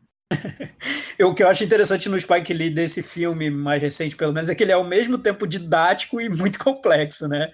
Ele consegue ser as duas coisas ao mesmo tempo. É, até isso é, é, difícil, difícil definir. Eu, eu foi, foi o que eu respondi para ele. Eu prefiro o complexo, mas realmente quando eu entro no Twitter e vejo pessoas que não conseguem interpretar um tweet, tem apontar o básico, né? Sei lá, para os artistas deve ser um, um grande conflito na hora de, de criar hoje em dia.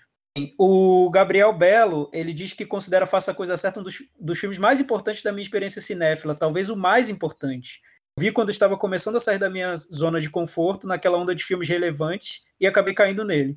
Era muito novo, estava saindo do ensino médio, lembro que não gostei do filme, ou pelo menos não apreciei tanto quanto deveria. Muita coisa sobre ele na época, e apesar de não mudar minha opinião em um primeiro momento, prometi que iria rever. Um bom tempo depois assisti A Hora do Show, dei cinco estrelas e já emendei com uma nova sessão de Faça a Coisa Certa. Realmente me envergonha bastante pensar que na primeira vez que vi, eu cheguei a ter o mínimo de empatia com o dono da pizzaria ao fim do filme, por achar que aquele tipo de reação não era legítima em caso algum. Ele acha que ele está falando da reação do, do personagem do Spike Lee no filme. Na época, eu provavelmente também acreditava em protestos pacíficos certos momentos em que a força bruta precisa entrar em cena mesmo. Se as coisas ainda não mudaram e provavelmente não irão mudar tão cedo, o tipo de luta do final de Faça a Coisa Certa pelo menos mostra algum tipo de resistência. Considero hoje Faça a Coisa Certa o meu filme americano favorito. E só emendando aqui no comentário do Gabriel Belo, esse finalzinho que ele fala que tem momentos que a força bruta precisa entrar em cena, que ele achava que era necessário ver, fazer protesto pacífico, ele mudou. Cara, eu não sei se você já viu Malcolm X, mas veja, porque o próprio Malcolm X era super dividido em relação a isso. O filme deixa isso muito claro, a, a biografia do Malcolm X. É um belo ponto de interrogação, viu? Não tem resposta para isso. Não é tão fácil achar que ah, a, a força bruta realmente é o certo. Não, assista Malcolm X. Sério, é muito interessante ver a conclusão do, do próprio Malcolm X e a conclusão do Spike Lee em relação a essas discussões. É, e, eu só complementando, assim, eu acho que não, não, se envergonhe, não, de, porque eu acho que muita gente passou por isso, passou por essa, essa coisa de simpatizar, de achar que violência nunca é coisa, mas assim, depois que a gente entende um pouco melhor as questões, é que você vê que é, às vezes não, não necessariamente a violência, mas às vezes precisa, precisa de um discurso um pouco mais agressivo para poder é, as, que as coisas se movimentem. E é, isso que o Thiago falou agora do Malcolm X é interessante porque, é, até esqueci de falar isso, eu ia comentar lá no Destacamento Blood.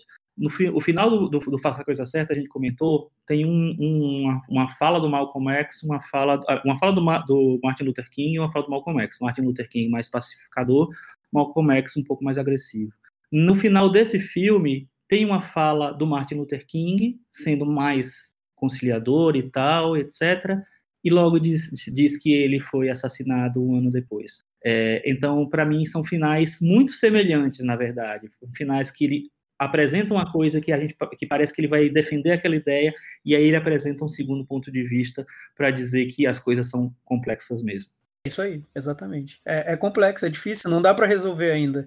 O que eu vejo nas entrevistas do Spike Lee é que ele é esperançoso, por incrível que pareça. Ele, ele ficou muito. Ele disse, ele comentou sobre esses protestos agora do, do caso do George Floyd. Ele disse que ficou muito feliz quando ele viu que até em cidades onde, onde tem uma população negra muito pequena, ele viu vários protestos de pessoas brancas, né? Então ele disse que se sentiu esperançoso quando viu isso acontecendo. Então é, é isso. É, é uma pessoa complexa. As pessoas são complexas, né?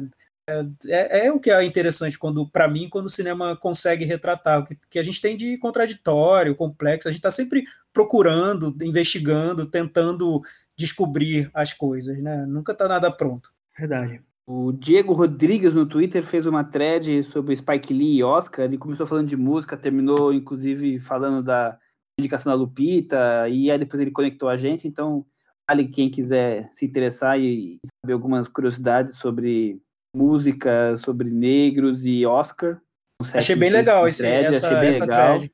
É, é legal vale como inspira, né? Eu, eu acho que aí já vale a pena gravar o episódio. Eu comentei isso, porque, pô, você dá o, dá o start para que as pessoas é, vejam mais filmes e discutam mais e pesquisem mais. É, isso é bem interessante, né? O Jackson também no Twitter está sempre aí comentando com a gente. Ele fala que teve ontem uma overdose de Spike Lee. Ele viu o Destacamento Blood e o Malcolm X. Achou os dois filmaços quantitativamente e qualitativamente. A gente teve uma recomendação é, ilustre agora há pouco. Ah, é. Vamos deixar o nosso abraço para o Alexandre Nagaki, que recomendou o Cinema na Varanda como top 3 podcasts da quarentena. Então, é isso aí, hein? Valeu. Falando em podcasts do top 3 da quarentena e tudo mais, o meu da quarentena não tem outro, né? Eu tenho um, um, um top, do, top 3, né? Cinema da Varanda, que eu ouço para editar. Papo de trilha, que eu ouço para. Como eu não tô correndo, eu ouço para fazer na, na bicicleta que eu aluguei. E o podcast do Garagem, que tem aquele nome enorme que eu esqueço, que é o nome do, das pessoas que falam lá, do Álvaro, do Barcinski, do Forasta e do Paulão. E tá muito engraçado, porque o, o Álvaro Pereira Júnior não participou dos dois primeiros episódios, participou a partir do terceiro. E os outros três denunciaram que era porque ele tinha ficado aspirando o pó da casa nos dois, nos dois episódios, porque ele não gravou. E eu só queria dizer que o Michel, então, é um herói da podosfera, né? Porque ele aspirou a casa e gravou os podcasts durante toda a quarentena. Sensacional. Obrigado pelo, obrigado pelo heroísmo. E eu, só para falar que o nosso amigo Diego Maia está lá morando agora na Europa e está ansiosamente aguardando que o podcast fique pronto antes de quarta-feira, porque é o dia que ele faz a faxina e ele quer ouvir, fazer faxina ouvindo o cinema na varanda. Cris, espero que você consiga editar a tempo do Diego e a gente enquanto ele faz a faxina dele e faz o, aspira, aspirador de pó dele. Então tá aí, esse podcast está dedicado ao Inagaki, ao Diego Maia e a todo mundo que está aspirando pó de casa na quarentena e fazendo as coisas ao mesmo tempo. Parabéns, Você vocês são heróis. Você dedicou esse episódio a todo mundo que está aspirando pó? Como assim? Não sabia que a gente estava tão, tão outsider, mas tudo bem, piada, é o espírito a... do, do tempo, é, né? É exatamente a mesma piada que foi feita no outro podcast, viu, Thiago? A gente não tem que nenhuma bom, originalidade. Vamos encerrar, Brandeiros? Vamos, é isso aí, gente. protesto para quem é de protesto, quarentena para quem é de quarentena. Até semana que vem. Tchau. Tchau. Tchau.